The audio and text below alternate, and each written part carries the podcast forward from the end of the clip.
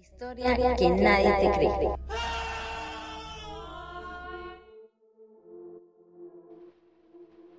Bienvenidos y bienvenidas a un episodio más de esta sección que se denomina La historia que nadie te cree de este podcast Conspiración a la Mesa. En esta ocasión leeremos la historia que nos comparte Gilberto Machado desde Morelia, Michoacán, en México, quien nos platica que encontraron al parecer el fantasma o el espíritu de un niño en casa. Sin más, escuchemos este testimonio que nos comparte Gilberto en esta sección llamada La historia que nadie te cree.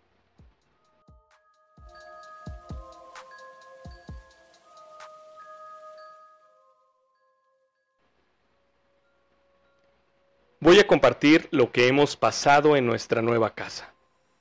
Desde el momento en que nos mudamos, algo extraño comenzó a suceder por las noches, algo que me ha dejado completamente desconcertado.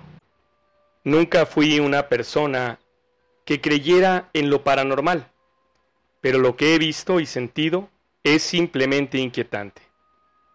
Todo comenzó en la primera semana, después de habernos instalado en nuestra nueva casa una preciosa propiedad antigua que adquirimos con mucha ilusión, esfuerzo y esmero laboral.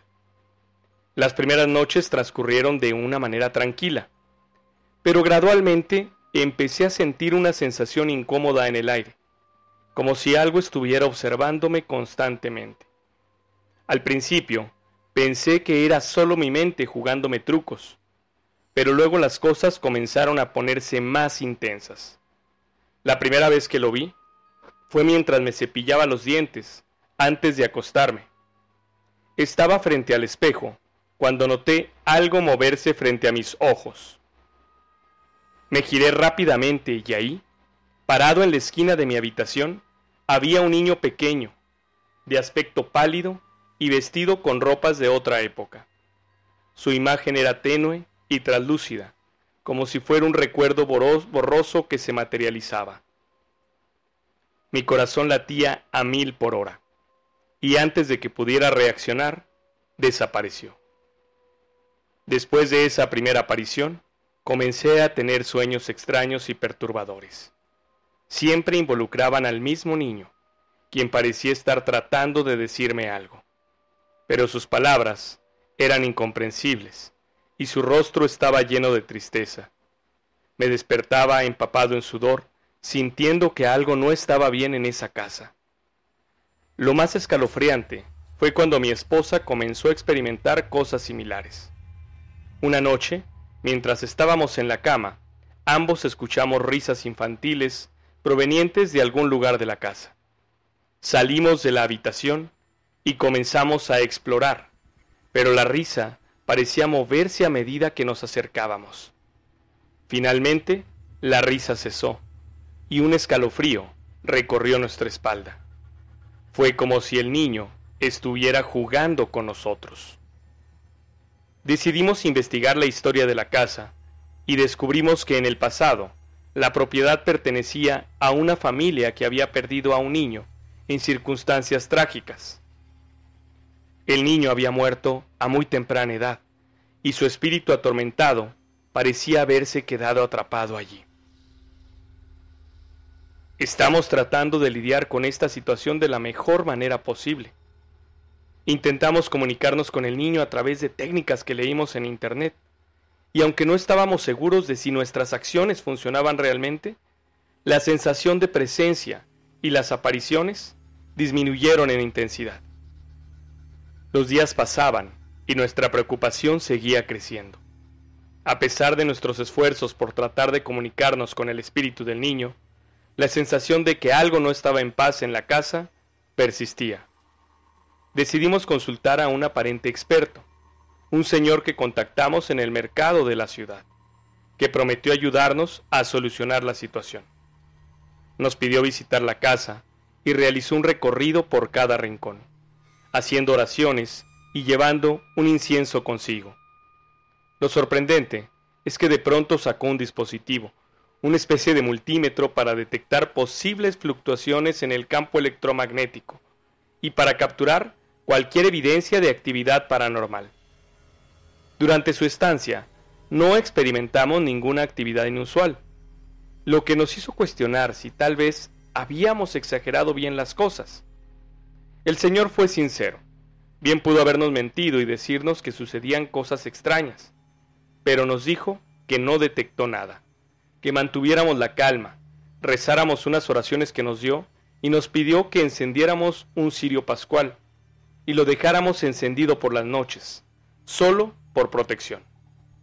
Nos dio algunos consejos sobre cómo crear un ambiente más pacífico en la casa y cómo respetar la posible presencia del espíritu del niño. Recomendó colocar objetos que le hubieran pertenecido al niño en lugares específicos o algo que lo asociara con la infancia que él vivió. Desde luego, cuando sintiéramos su presencia, hablarle con amabilidad, expresando que comprendíamos su dolor y que estábamos allí para ayudarlo. El Señor nos aseguró que estas presencias a menudo pueden ser esquivas y no se manifiestan cuando se les espera, y que quizás al detectar su presencia no se manifestó. Siguiendo sus consejos, comenzamos a notar cambios en la atmósfera de la casa. Las sensaciones de malestar disminuyeron gradualmente, y aunque seguimos teniendo algunas experiencias inexplicables como objetos moviéndose por sí solos, o breves destellos de sombra, ya no sentíamos esa invasión por una presencia abrumadora. A medida que pasaba el tiempo, investigamos más sobre la historia de la familia que vivió en la casa antes de nosotros.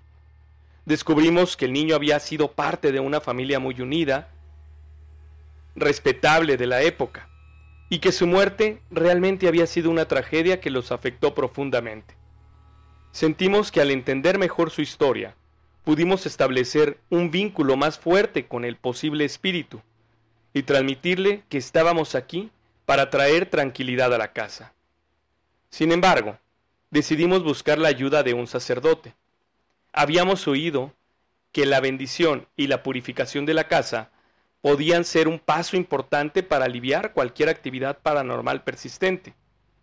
Con un poco de escepticismo, pero también con la esperanza de encontrar una solución final, fuimos a la parroquia de nuestra colonia y acudimos con el sacerdote a pedirle bendijera nuestra casa, explicándole la situación.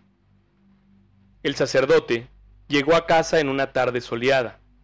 Era un hombre amable y sereno, que escuchó atentamente cada parte de la historia y nuestras experiencias. Y aunque la presencia del niño había disminuido considerablemente, Todavía había momentos en los que sentíamos que necesitábamos hacer algo más para cerrar este capítulo y permitir que el espíritu encontrara su paz.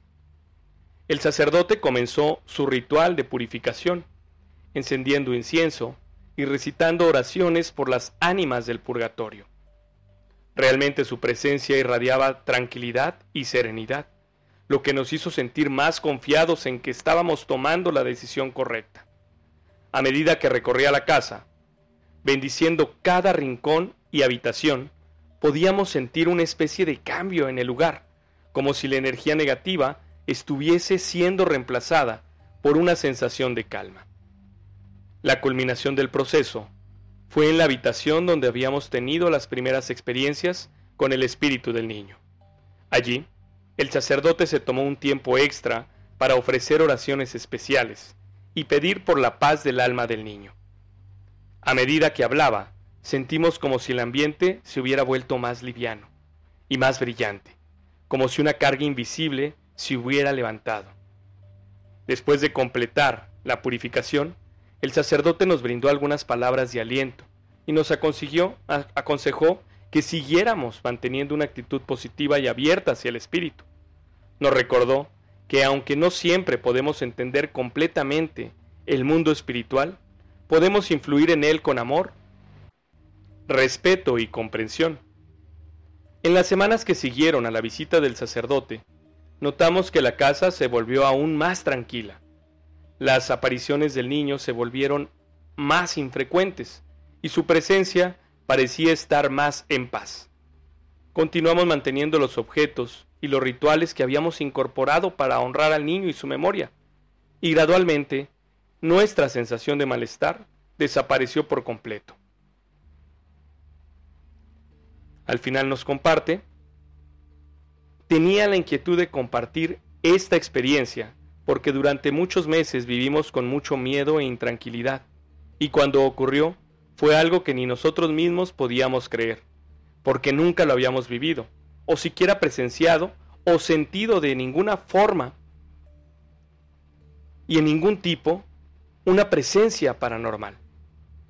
Gracias por este espacio. Solamente quiero que le den lectura para mantener la apertura a este tipo de casos y que con la ayuda correcta pueden tener solución. Siempre creí que todo está en la mente, y en parte cierto, pero después de lo que vivimos, hay cosas que se escapan de nuestra comprensión. Y así finaliza el relato de Gilberto Machado desde Morelia, Michoacán. Interesante, interesante historia. Y bueno, compartir que, bueno, primero felicitarlo porque nos, nos contó paso a paso todo lo que vivió y todo este proceso desde buscar ayuda en Internet, que es yo creo que lo que generalmente hacemos ante cualquier situación. Luego ir a buscar a un posible especialista de lo paranormal y posteriormente acudir a la ayuda espiritual de un sacerdote. Y sobre este caso, Gilberto, yo creo que te puedo decir que hiciste las cosas correctamente. Y hacer las cosas correctamente, ¿a qué me refiero? A que no te espantaste. Bueno, desde luego te espantaste, pero no decidieron alejarse y dejar al espíritu ahí. Al contrario, decidieron comprender qué es lo que estaba pasando, a pesar de no creer en ello. Muchas veces el Internet desinforma y quizás no es la manera correcta, como cuando buscamos el problema ante una enfermedad y nos aparece que estamos o que probablemente tenemos una enfermedad terminal, ¿verdad? ¿A qué voy con ello? A que muchas veces cuando buscamos en Internet nos afecta en el punto de la sugestión creemos cosas o relacionamos cosas con lo que nos está pasando personalmente y eso nos lleva a tomar decisiones erróneas. Afortunadamente, tú acudiste con dos personas que realmente te ayudaron. Y también destacar, pues, que la persona que te ayudó en un primer lugar, que encontraste en un mercado como relatas, que probablemente se dedica a esas cuestiones de hechizos, amarres y todo lo demás, no te mintió, y fue sincero contigo, independientemente de las técnicas que pueda o no utilizar. Te dio consejos y si te fijas, esos consejos redundaban en la fe. Y la fe es en lo que creemos. La fe no es una religión, la fe no es un dogma. La fe es la esperanza de que habrá solución en algo. Yo siempre lo he dicho, sin afán de criticar ninguna religión y sin afán de demeritar ninguna religión, que tú puedes creer hasta en la piedra sagrada. Quizás, bueno, la Biblia puede decir que eso es incorrecto, ¿verdad? Adoraban a, un buey y los castigó a, a cierto grupo. Pero, independientemente de esas historias que vienen en la Biblia, creo que las personas podemos implantar nuestra fe en cualquier cosa, cualquiera que sea y por acción de nuestra fe y por acción de lo que nosotros decidimos creer e impulsar con nuestras acciones, pero con nuestro corazón, las cosas llegan a su cauce. Definitivamente hay situaciones que no podemos entender en nuestra vida. Realmente no comprendemos el mundo en el que vivimos. En el área biológica, por ejemplo, vemos que hay animales que su percepción visual les hace evitar la presencia de ciertos colores, la presencia de sonidos, en el caso de los oídos, etc. O incluso tener una presencia, eh, más bien una percepción diferente o superior. ¿A qué voy con ello? A que, por ejemplo, en los mismos animales podemos decir que tienen una percepción diferente a nosotros. Y como seres vivos, nuestra percepción, como lo hemos dicho en episodios anteriores, está limitada a nuestros sentidos, a nuestros cinco sentidos que conocemos, potenciamos y utilizamos. Pero hay otras cosas que no entendemos y que de repente, como chispazos, aparecen ante nuestros sentidos que sí comprendemos. Y con ello hablo de un sexto sentido del que se habla mucho, que se dice que son los presentimientos, pero que también puede ser esa percepción o esos campos cerebrales que tenemos abiertos y nos hacen tener percepción de cosas no cotidianas. Y al existir esas cosas no cotidianas, por el hecho de no percibirlas, pero percibirlas de repente, no quiere decir que se anulen, o que sean ficción, o que sean fantasía, o que sean imaginaciones. Pero sí quiere decir que son cosas que no comprendemos y que escapan a nuestra razón y entendimiento del mundo. Así como los animales no pueden entender un color en específico, nosotros no podemos entender presencias en específico, pero están ahí. Y el hecho de no verlas no nos impide sentirlas. Lo que tenemos que hacer es lo que te recomendó, por un lado, el brujo, vamos a llamarlo así, y por otro lado el sacerdote. Entablar diálogo, tranquilizar, tratar de establecer una presencia, una más bien un diálogo pacífico con esa presencia y coexistir. Es lo único que nos queda. En este caso, tratándose de una presencia no maligna, ¿verdad? Porque efectivamente hay presencias no buenas se les dice que son malignas o demoníacas, y esas requieren otro tipo de ayuda. Agradecemos tu confianza, Gilberto, para compartirnos este caso y les invitamos a que sigan compartiendo sus historias para darles lectura en esta sección denominada La historia que nadie te cree. Los esperamos en nuestro siguiente episodio de Conspiración a la Mesa, donde abordaremos el tema de la antropofagia en Mesoamérica. ¿Había canibalismo en Mesoamérica? Nos meteremos al debate porque hay quienes lo defienden y lo aseguran y hay quienes dicen que esto es una vil mentira. ¿De dónde habrá surgido esa conspiración? Lo descubriremos en nuestro siguiente episodio de Conspiración a la Mesa. Los espero en el siguiente episodio. Hasta luego.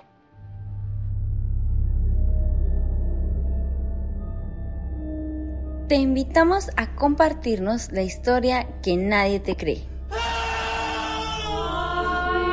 ¿Tienes alguna historia de fantasmas, ovnis, fenómenos paranormales o algo que cuentas y nadie te cree? Compártela con nosotros y la leeremos en un episodio único para ti. Ingresa a nuestra página de internet www.conspiracionalamesa.com. Ve a la sección Comparte tu historia. Registra tus datos. Compártenos tu historia con todo y detalles, un saludo o un comentario y le daremos lectura. En nuestro siguiente episodio, tu conspiración estará en la mesa.